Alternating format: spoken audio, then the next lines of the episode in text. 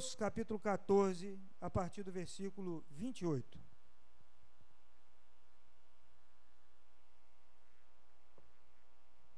Mateus 14, a partir do versículo 28.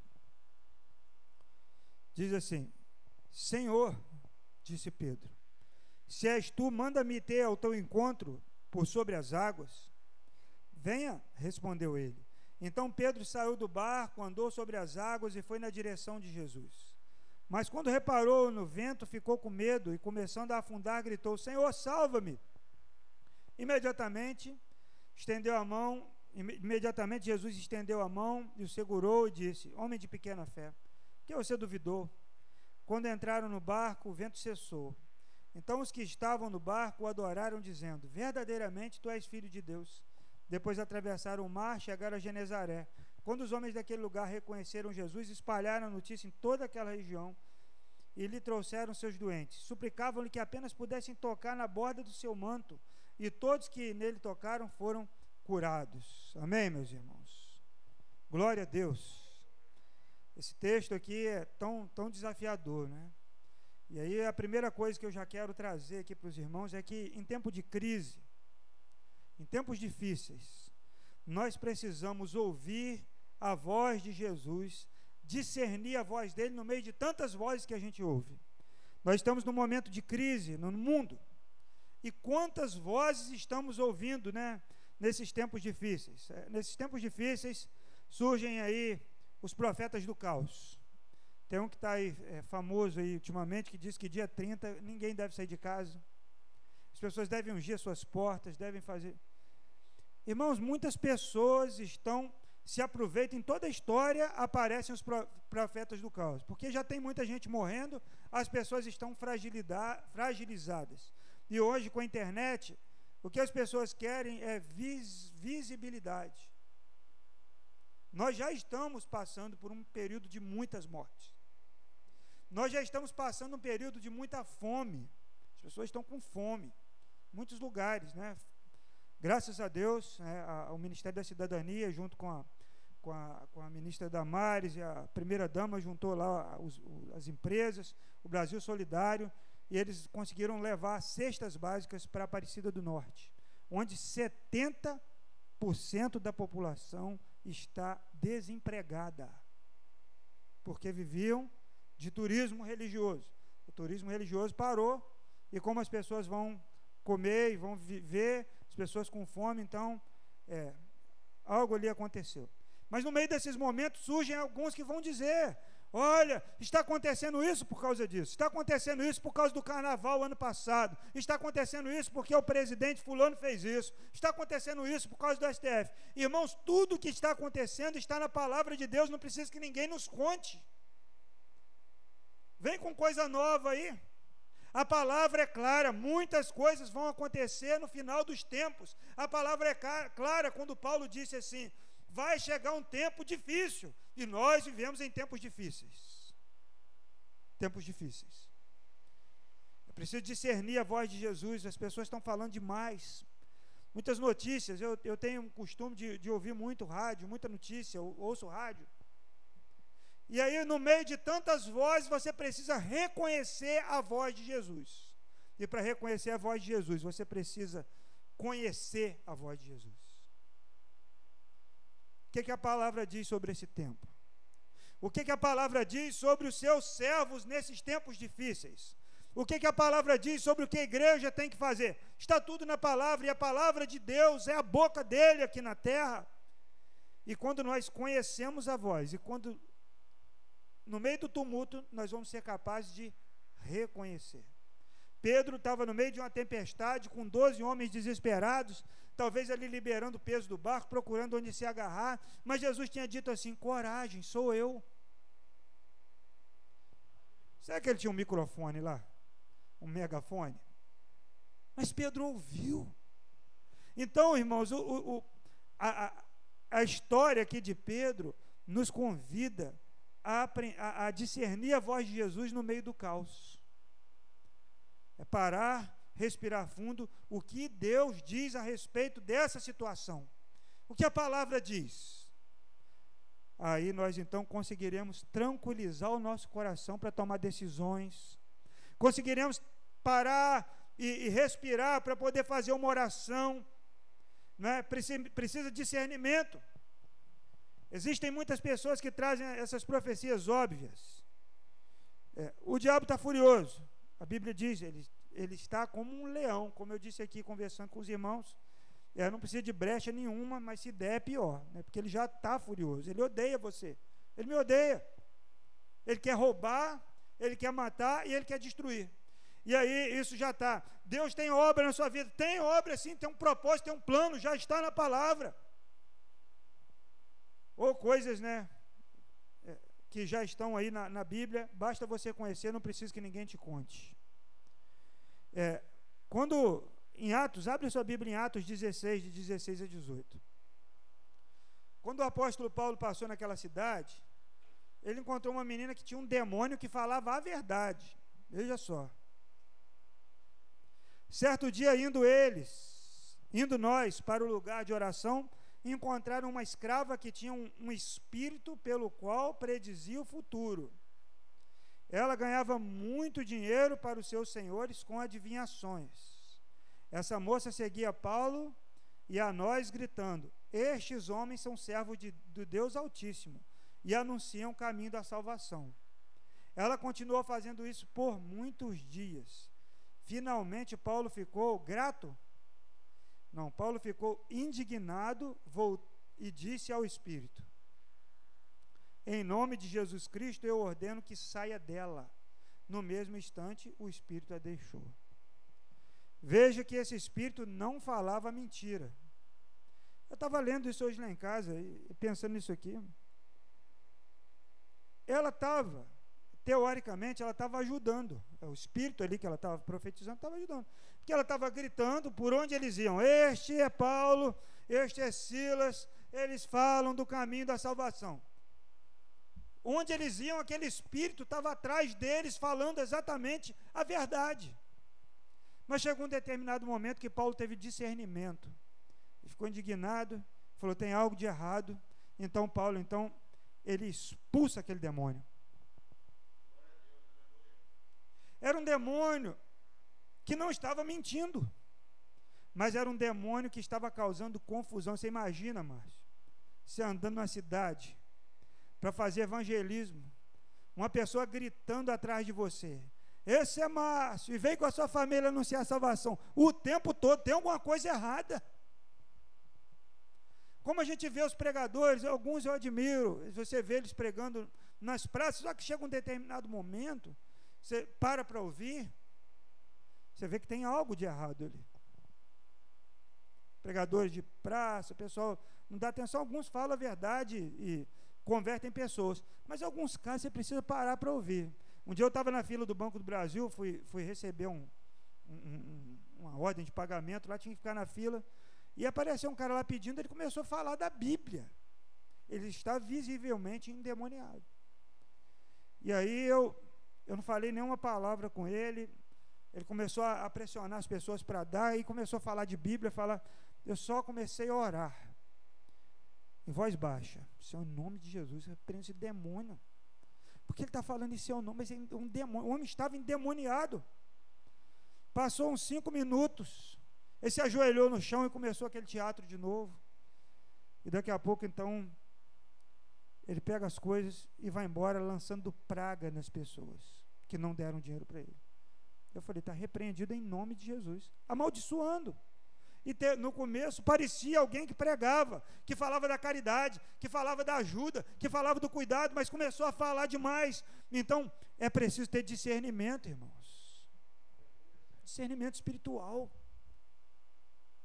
Tem gente que está com problema, tem gente que está com demônio. Nesse caso da menina, de atrás o tempo todo, o apóstolo Paulo teve discernimento, repreendeu e era um demônio. E ele foi preso porque as pessoas ganhavam dinheiro explorando aquilo lá.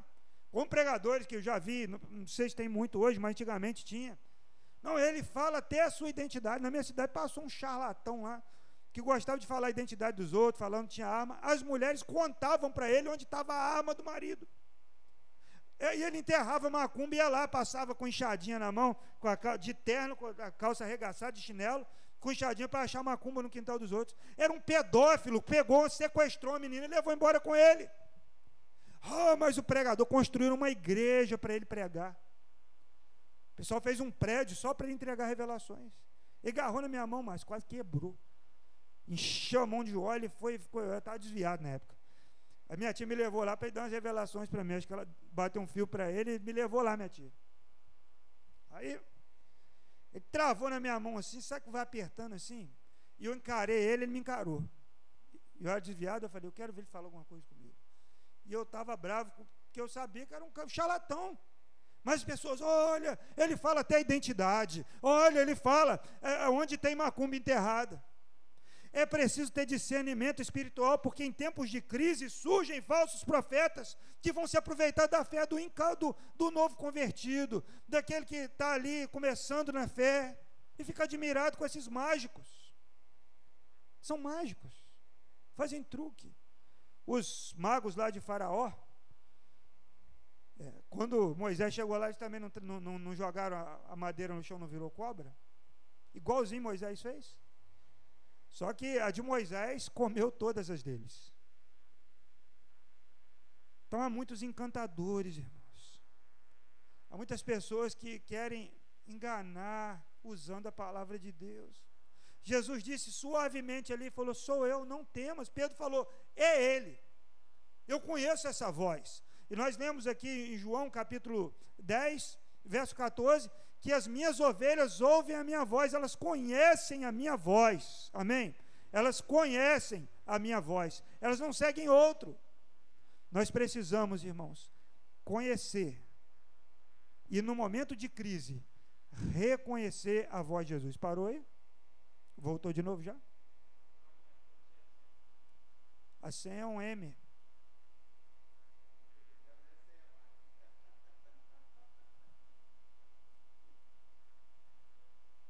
Nós precisamos, irmãos, conhecer a voz de Jesus e reconhecer a voz dele no momento de crise. Amém?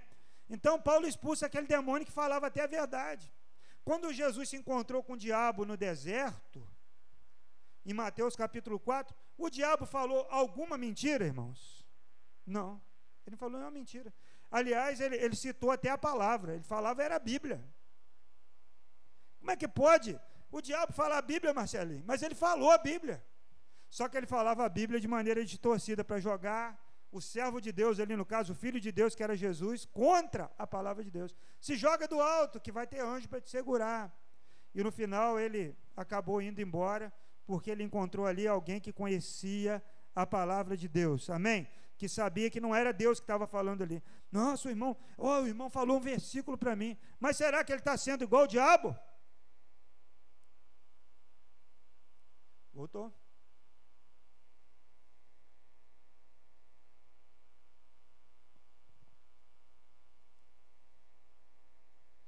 Segunda parte, irmãos. Irmãos do Facebook assistindo aí, o trem falhou ali, caiu.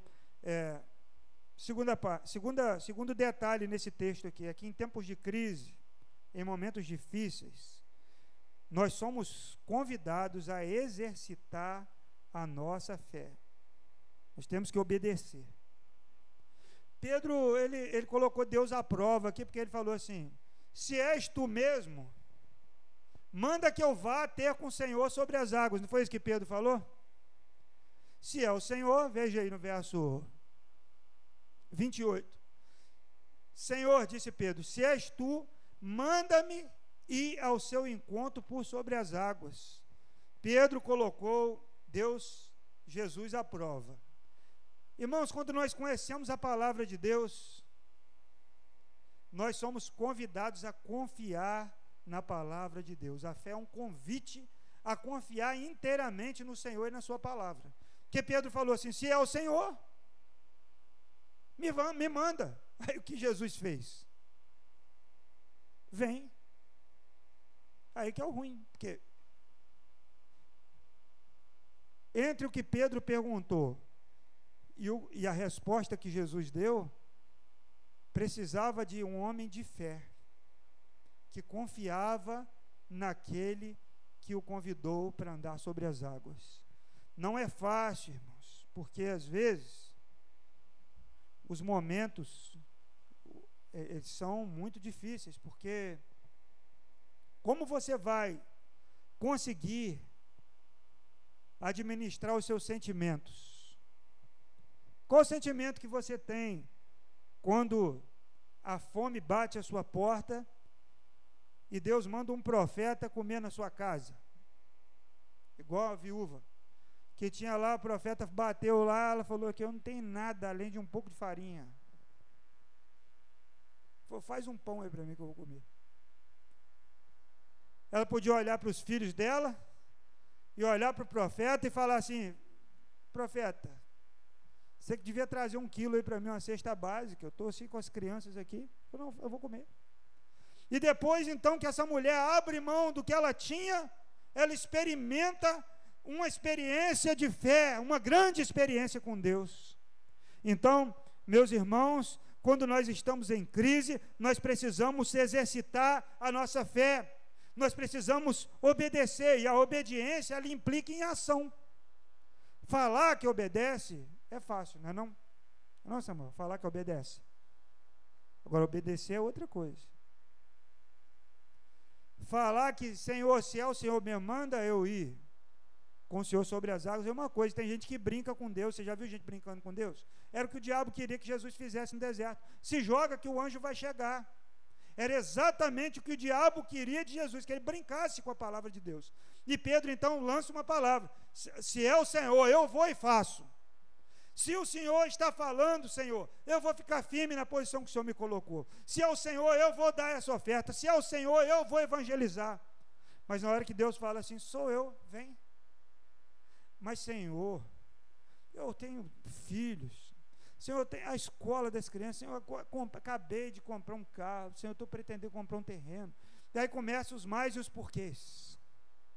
Como é que de onde vai vir meu sustento, Senhor? O Senhor não abriu essa porta para mim. Agora o Senhor está falando para eu abrir mão dessa porta, porque. Mas eu, eu, eu pensei outra coisa. Aí entre os mais, né? Porque na teoria é fácil. Mas quando é, o convite é na prática, porque poderia Jesus falar, não, mas ele falou. E Pedro não tinha falado, se é o Senhor, manda que eu, que eu vá. Ele falou, vem. Então nós não podemos brincar, brincar com a palavra de Deus. Brincar com o chamado de Deus. Brincar de ser igreja de Deus. Brincar de ser ministro de Deus. Brincar de ser discípulo de Jesus. A palavra já foi lançada. E agora Deus espera algo de nós. Agora, tem consequência. A obediência, ela sempre tem consequência. E às vezes as consequências vão ser um preço que a gente vai pagar. Você imagina assim: o barco era muito ruim. O barco era um lugar caótico. Mas era o lugar mais seguro que tinha ainda, Marcelo. Dali naquele contexto, estava ruim, mas estava bom. Agora Jesus falou para o Pedro ir para o pior. Vem deixar a zona de conforto e viver algo que ele nunca tinha imaginado. Obediência nos leva a uma nova dimensão de vida com Deus. A obediência nos leva a um novo nível de relacionamento com Deus, de experimentar a provisão do Senhor, da onde você menos espera Deus mandar. Deus mandar. Eu lembro que, que lá no Vale do Jequitinhonha, uma época, irmãos, nós passamos por uma crise tremenda. A, a, as ofertas da igreja mantenedora não estavam chegando. A gente estava devendo padaria, devendo posto de gasolina, então a gente andava a pé, andava de carona, andava de cavalo. Comia o que dava para comer, mas irmãos, que tempo de experimentar a provisão do Senhor, onde chegava saco de farinha, caixas de banana, saco de feijão, a galinhada começou a botar um monte de ovo, e a gente comia ovo. Eu ia, não tinha dinheiro para botar o gás. E a gente ia buscar lenha no mato, e Deus provendo, era o cuidado do Senhor. Quando Elias estava em crise lá na beira do, do, do rio, deprimido, de um lugar que ninguém esperava veio o alimento fresco do bico do primo do urubu. Então, se alguém falar assim, é, você está ruim, você está no bico do urubu, você está bem se estiver no bico do urubu, porque foi do bico do urubu que Deus sustentou o profeta dele, e Deus nos sustenta. Amém? Sustenta. Sustenta para a gente ter para nós e ainda poder dividir. Deus sustenta os seus servos. Deus sustenta aqueles que obedecem. Deus sustenta aqueles que, mesmo com um desafio gigante na fé. O desafio, porque o Pedro estava entre o que ele falou e o que Jesus falou, ele estava lá. Imagina um, em um segundo, não sei, assim, passa um milhão de pensamentos.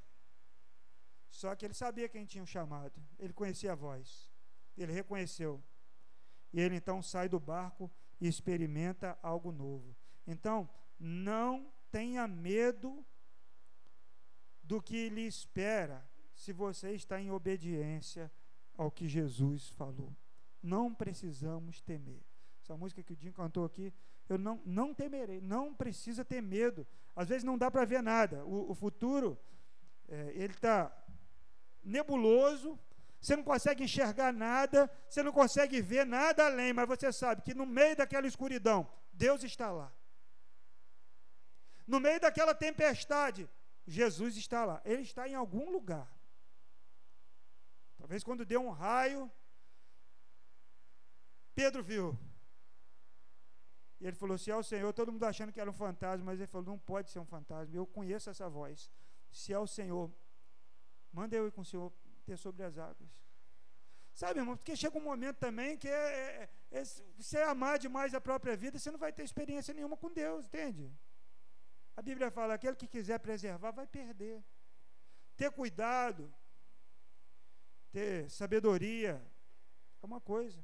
Agora, viver aprisionado, se preservando de tudo, a Bíblia fala: aquele que tentar guardar vai perder, mas aquele que por amor de mim perder, esse vai ganhar. E Pedro então falou: aqui no barco está ruim o negócio, lá também está ruim, então eu vou para ter uma experiência com Deus. Então ele deixa aquilo que estava ruim, mas estava bom, e vai viver algo sobrenatural com Deus. Obedeça sempre, porque a obediência ela nos protege.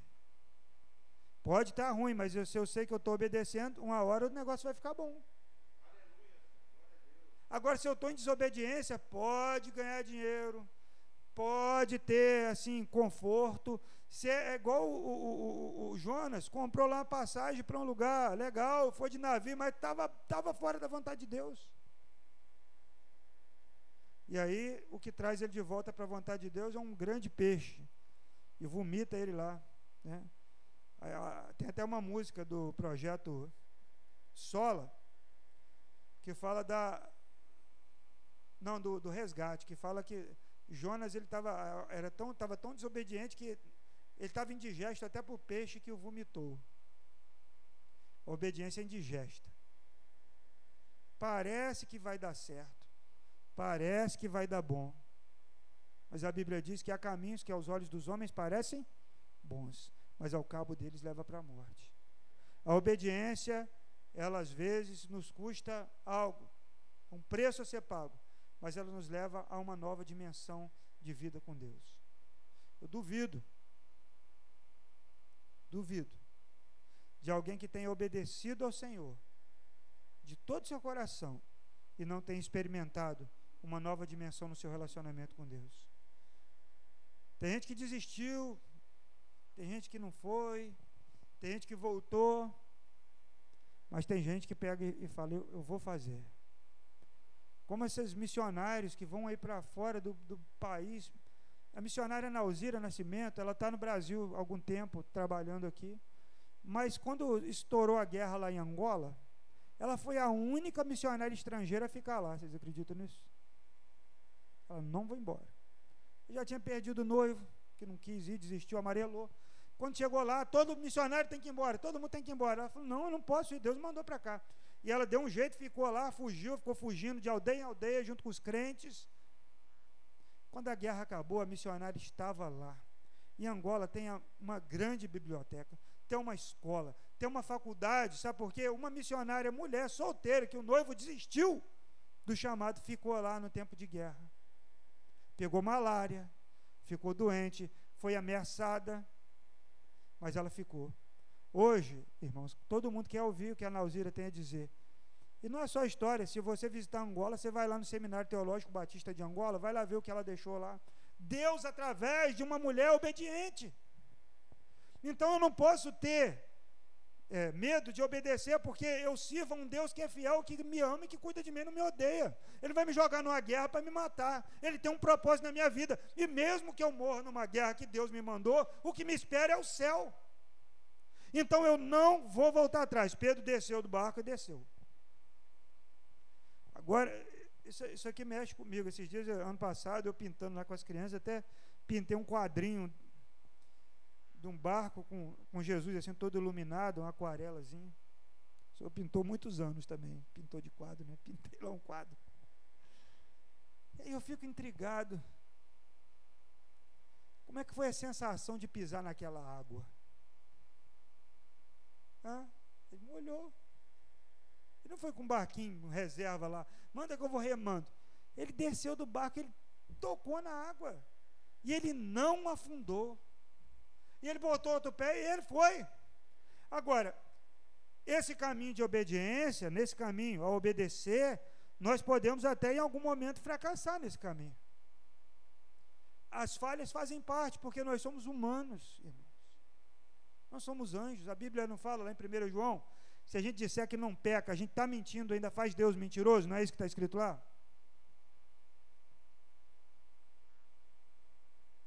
A gente falha a gente fraqueja, a gente se assusta com o que vem sobre nós, com as circunstâncias, a gente fica assustado, fica preocupado. Eu me lembro do William Carey, ele foi embora para a Índia, já na viagem para a Índia, da Inglaterra para a Índia, ele já começou já a danar tudo. Uma mulher doente, perde o filho e morre, ele perdeu vários filhos. A mulher enlouqueceu, ele ficou com ela louca, e traduzindo a Bíblia, ela louca, até morrer. Botar, depois que ele fez livros de botânica, dicionário, não sei o que, um monte de línguas que ele aprendeu, a Bíblia traduzida para línguas lá da Índia, alguém vai lá e bota fogo no seu escritório. E aí, o que ele faz? Senhor, o Senhor me mandou para cá, para acontecer isso, eu perdi meu filho, perdi mulher, olha minha vida, eu fiquei doente aqui, trabalhei dia e noite. Ele escreveu de novo. Ele começou outra vez. Estou lendo a, a, biografia lá do, do, do, do, da história lá do seminário Betel, que eu estudei.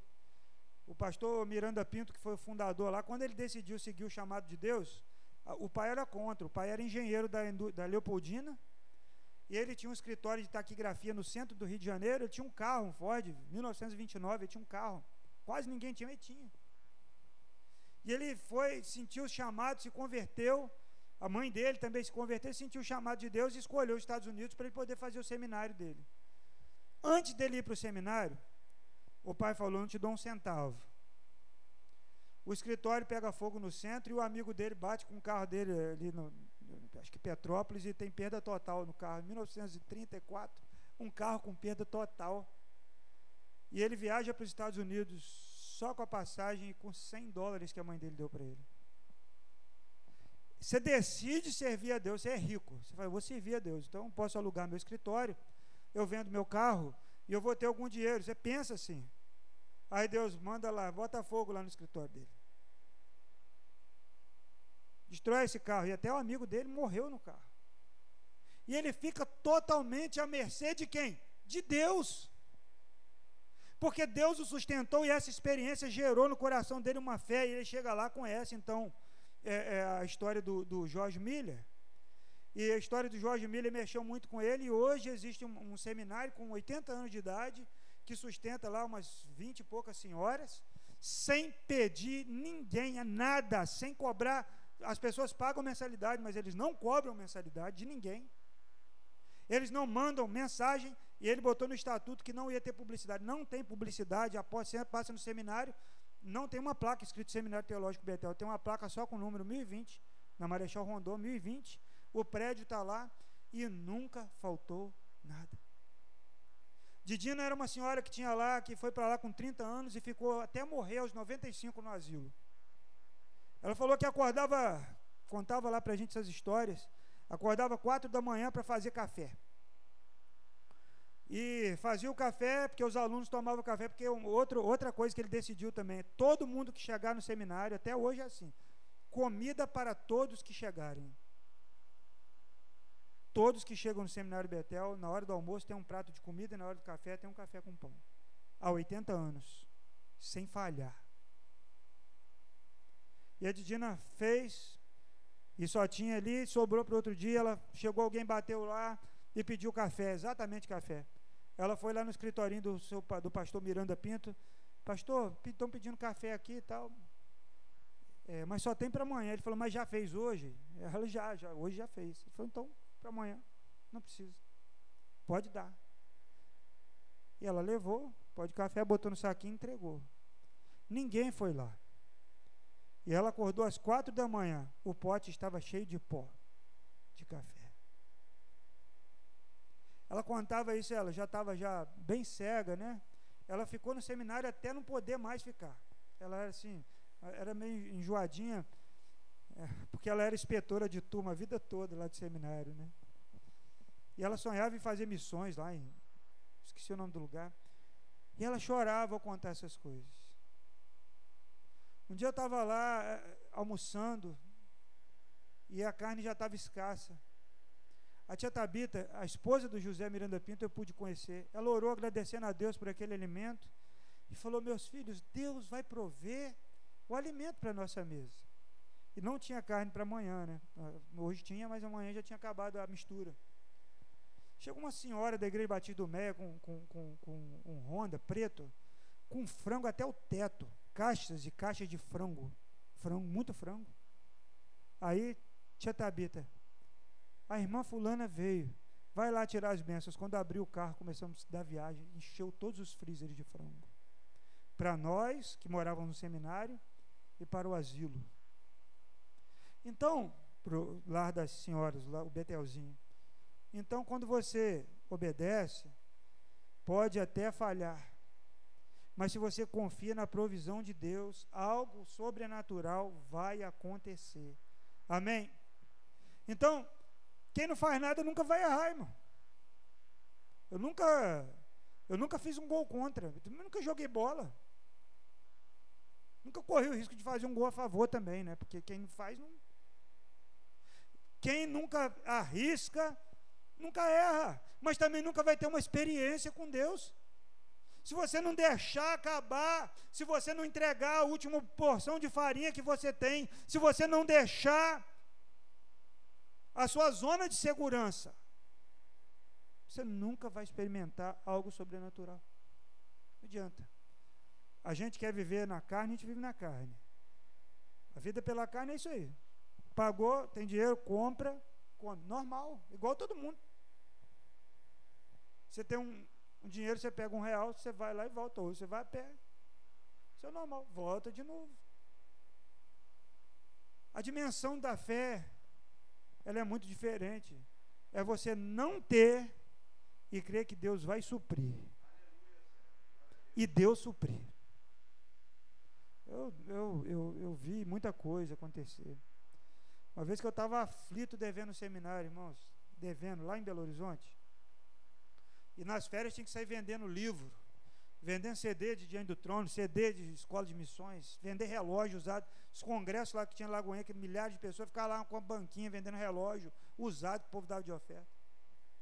Lá na gravação do CD 5, acho que é o 5 lá do Preciso de Ti, eu estava lá com a banca vendendo camisa lá, saía de férias.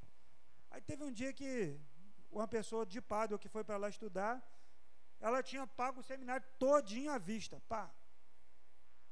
Desistiu. Foi lá na tesouraria, mandou passar o dinheiro todo para mim, para minha conta sem eu saber. E a minha igreja, eu fui para lá sem certeza que iam pagar tudo e passou a pagar só a metade, a outra metade eu tinha que arrumar pela fé. E um dia Deus mandou alguém dar o dinheiro todinho lá e me pagou. Eu passei a ajudar outro, a oferta que eu ganhava, eu ajudava outro seminarista que não tinha dinheiro para pagar. Deus manda. Quando você sai da, do nível natural, você começa a viver no sobrenatural. Agora, às vezes você vai ter um pouco de medo. Né? Vai ter medo. Pedro olhou a altura das ondas, olhou a situação que ele está, pensa bem. É, você está na água. Você está no meio de tempestade, aí você olha, olha para você, você fala, não devia estar tá aqui. Meu Deus, por que, que eu fui fazer isso? Eu começo a pensar um monte de coisa. O que, que aconteceu com Pedro? Ele afundou. Esse momento de fraqueza, ele existe porque ele mostra para nós também que nós somos humanos. Quantas vezes nós temos medo, né? Essa semana aí, com a morte do pastor Morelli, como eu fiquei triste, sabendo que ele está no céu, sabendo que ele foi para a glória, sabendo onde que ele era, mas a gente fica triste. Aí pensa, tem o luto. Às vezes, quando você sai para fazer algo para Deus, não sai totalmente como você queria, mas sai como Ele queria. Porque a obediência a Deus nos leva a uma nova dimensão. Pedro afundou, amém? Então, não olhe para as ondas ao seu redor, para as circunstâncias. O texto diz que Pedro, ao olhar, reparar na força do vento, reparou no vento, ficou com medo e começou a afundar. Mas ele fez algo. Ele disse: Senhor, salva-me. Então, para cada fraqueza nossa, Jesus está por perto para nos socorrer. Amém? Para nos levantar. Está dentro da vontade de Deus, já sempre falo isso aqui. Não nos isenta de passar por lutas e dificuldades, mas é uma certeza que Deus está por perto e o milagre pode acontecer. Pedro estava vivendo sobrenatural, olhou as circunstâncias, as ondas, o vento afundou, mas Deus estava ali perto e o salvou, aleluia, salvou, levantou Pedro. Então, mar tranquilo, como o pessoal não faz bom marinheiro. São nas tribulações que a gente fica perseverante, são nas lutas que a gente cresce, é no meio da prova que a gente ora mais, é no meio da, do, do, da, da escassez é que a gente consegue encontrar a abundância que Deus tem para nós. É na escassez. Uma vez eu estava visitando uma família lá perto da Bahia. E a gente, querendo dar, a gente recebe, né? A mulher, gravei um vídeo dela, né? Porque era uma câmera desse tamanho que eu andava com ela no ombro. E ela falando assim: Não, eu, tô, eu sou grata a Deus, porque as crianças têm o que comer. Tinha nada, é assim, pouquíssimo adoece, mas não fica ruim. Ela estava grata a Deus, porque adoecia, mas não ficava ruim demais as crianças. Tudo emperebado, o nome da moça é Jaqueline. Me lembro como se fosse hoje. Aquela pobreza e a gente ali. E aí tinha uma música que o Jorgão gravou, um CD, feita pensando nessa região de Minas Gerais. Não tenho nada além de ti, tu és tudo para mim. A minha porção é o Senhor isso que eu vou esperar e confiar nele. Amém, irmãos? Quando eu, hoje de manhã, descarregando essas, essas cestas básicas, lá entregando o café da manhã, é, essa semana, ontem, né, as crianças vieram aqui com a mãe para receber cesta básica. Sabe o que eu fico pensando? Eu fico tão grato a Deus por poder participar de alimentar a gente que eu falo assim, meu Deus. É uma gratidão que eu sei que não amanhã eles não vão ter fome, não vai olhar para o armário, não vai ter o que fazer para comer, porque eu pude estar participando disso. Porque é um privilégio nosso servir, e a gente só experimenta esse privilégio quando a gente começa a andar pela fé. Amém, irmãos? Andar pela fé. Aí eu tenho X, vou botar Y, Z. Ah, tá, vai dar para completar. Não, Deus manda, Deus vai mandar à medida que a gente precisar para servir quando a multiplicação dos pães aconteceu, não tinha alguém que tinha uma padaria e ia doar os pães todos. Tinha um menino com a lancheira e um sanduíche lá de cinco pães e dois peixinhos lá. E à medida que eles tiravam, da, Jesus tirava e dava para os discípulos, o pão ia multiplicando. E ainda sobrou, e eles não jogaram fora. Eles encheram doze cestos de pães que sobraram. Então nós precisamos aprender Confiar em Deus, não ter medo de fracassar, não ter medo de errar, mas se não der certo, se der errado, Senhor, se porventura Deus não mandou, Ele falou para Josué: Não te mandei eu, ser forte e corajoso. Não temas nem te espantes. Amém, meus irmãos? Quarto, quando nós estamos em obediência. Quando nós estamos em obediência, nós estamos seguros. Jesus está sempre por perto. Ainda que você não o veja, ainda que você não perceba, Ele está por perto. Amém? Você confia? Se você confia, vai e faz, Ele está ali. Tudo que Deus, tudo que Deus encomendou, eu ouvi essa frase há muito tempo atrás. Tudo que Deus encomendou, Ele paga. E se Ele mandou você ir, vai. Se Ele mandou você dar, dá. Se Ele mandou você fazer, faz. Obedeça e experimente na sua vida os cuidados do Senhor. Eu estava em 2004, eu estava vindo de, do Vale de Jequitinhonha, numa crise, Deus mandou vir embora. Deus mandou vir. E muitas coisas aconteceram. Irmãos, eu estava com poucas roupas boas, tinha engordado. E sabe o que, que eu usei? Roupa do meu pastor que tinha falecido. Muito tempo recebi uma bolsa de roupa. Vai usar roupa de defunto? Não, o defunto só foi enterrado com um terno, o resto deu tudo. A do defunto foi embora. Agora, eu fiquei vestindo aquelas roupas por muito tempo, sapato. Deus proveu para o povo no deserto, o pé não inchava, o pé dele era menor que o meu, mas eu usei um par de sapato por muito tempo. Deus proveu, Deus vai prover quando você está fazendo a vontade de Deus. Deus provê para você, Ele cuida de você, Ele socorre você, porque quando Pedro afundou, Ele estava ali. E deu uma, deu uma, deu uma, ficou bravo, falou: homem de pequena fé, porque duvidou. Ah, mas levantou Pedro e voltou para o barco. Se ele disse que vai estar por perto, ele vai estar por perto. Jesus não disse em Mateus capítulo 28, lá no finalzinho, e eis, eis que estarei convosco até a consumação dos séculos. Hebreus capítulo 13, verso 5, ali o final fala: Eu não, não vou te deixar, nem vou te desamparar. Lá no Salmo, Salmo 27, né? Fala ainda que seu pai e sua mãe te abandone, ele não vai te abandonar.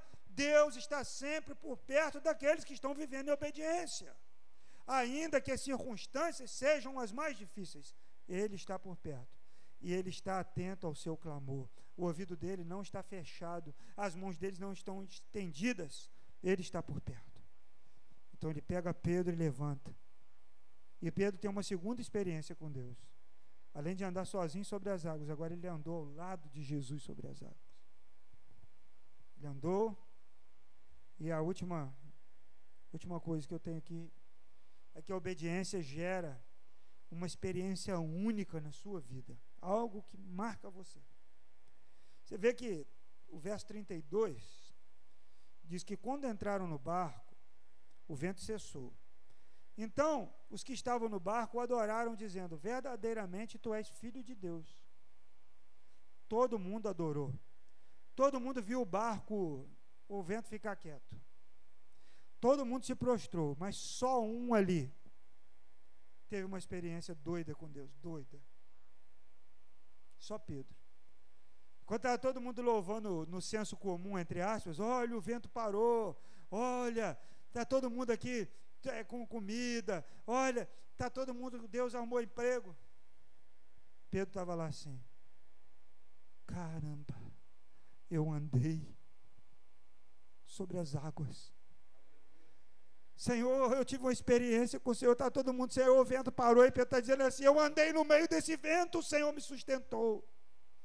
A experiência de fé, de, obediência, gera algo único, um testemunho só seu. Todo mundo podia falar: quem é esse que acalma o vento? Mas Pedro podia dizer: eu experimentei algo diferenciado, porque só ele ousou obedecer. Entendeu? Todo mundo vai ser abençoado, tá? Todo mundo abençoado. Todo mundo que serve a Deus, de alguma forma, até quem não serve é abençoado. A Bíblia fala que o sol nasce sobre os justos e injustos, a chuva cai sobre todo mundo. Todo mundo tem aí uma, bênção. Agora, aquela bênção especial, aquele testemunho é para aqueles que têm a ousadia de obedecer, mesmo quando todo mundo. Imagina que essa gritaria que estava deve ter parado. Ah, não, não é possível. Deve ter falado, eu sei que Pedro é doido, mas não é possível que ele vai descer do barco. Eu sei que ele tem a cabeça meio, meio voada, mas não é possível que ele vai fazer isso nessa hora. Ele fez. Ele foi. Quando não, todo mundo diz que é melhor você ficar, talvez você tenha que ir. Quando todo mundo diz que é melhor você fazer assim, é, vai faz dentro da sua realidade. Olha, é melhor você ousar. Que você vai experimentar algo diferenciado da parte de Deus. Quando você estiver sem nada, você vai experimentar o tudo de Deus. Quando você estiver totalmente fraco, você vai experimentar o fortalecimento de Deus. Pode falar que ele afundou, pode falar que ele é de pequena fé, mas ninguém desceu do barco. Vai ter crítica? Vai ter crítica, irmão. As pessoas vão falar mal de você, falar, você é doidinho. Sai de Rio das Ostras, andar, atravessar a pé no escuro, na ponte, para tocar nessa igrejinha, agora ainda com live. Vai provar coisa nova de Deus, viu? Ah, gente, tem tanta igreja para grande, mas vocês estão aqui. Não, Deus me mandou. Ah, nós vamos para Emboacica fazer um futebol. Emboacica fazer um futebol.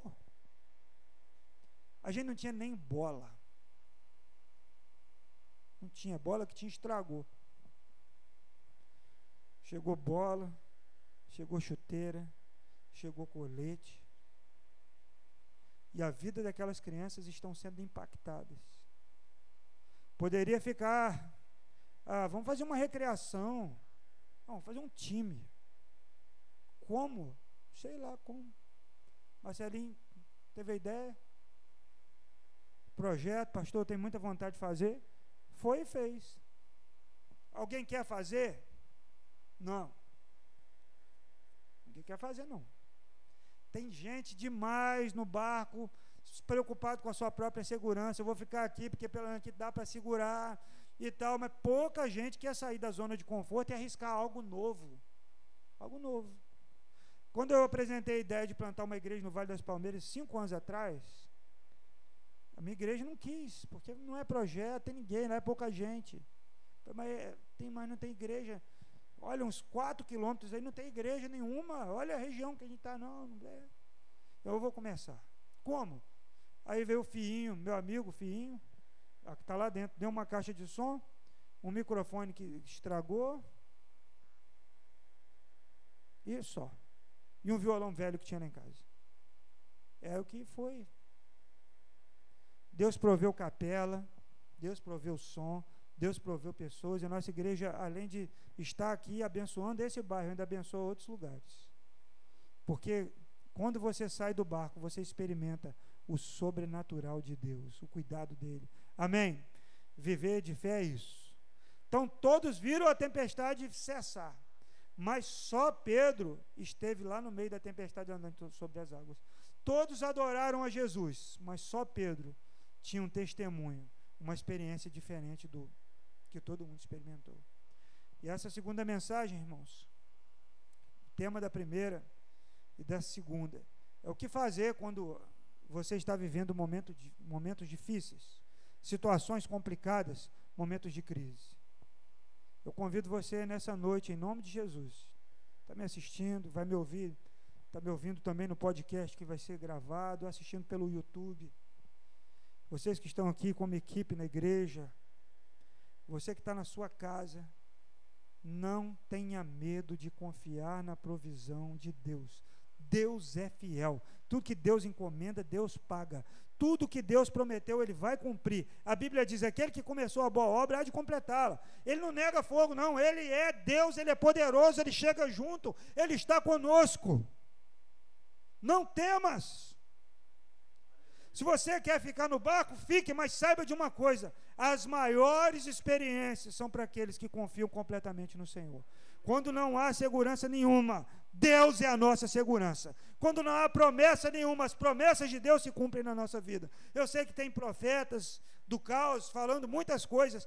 Procure ouvir a palavra de Deus, ler a palavra de Deus, discernir a voz dele no meio das muitas vozes. Não tenha medo. E o máximo, o máximo, o limite do mal que esse vírus pode fazer alguém é matar. Mas Jesus já venceu a morte.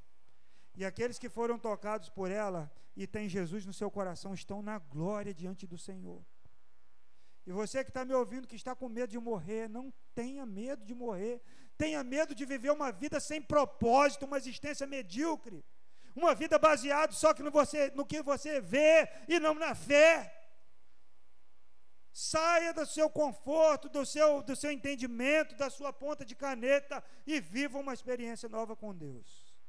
Deus está cuidando de nós, amém, irmãos? Você que está em casa, Deus está cuidando da sua vida.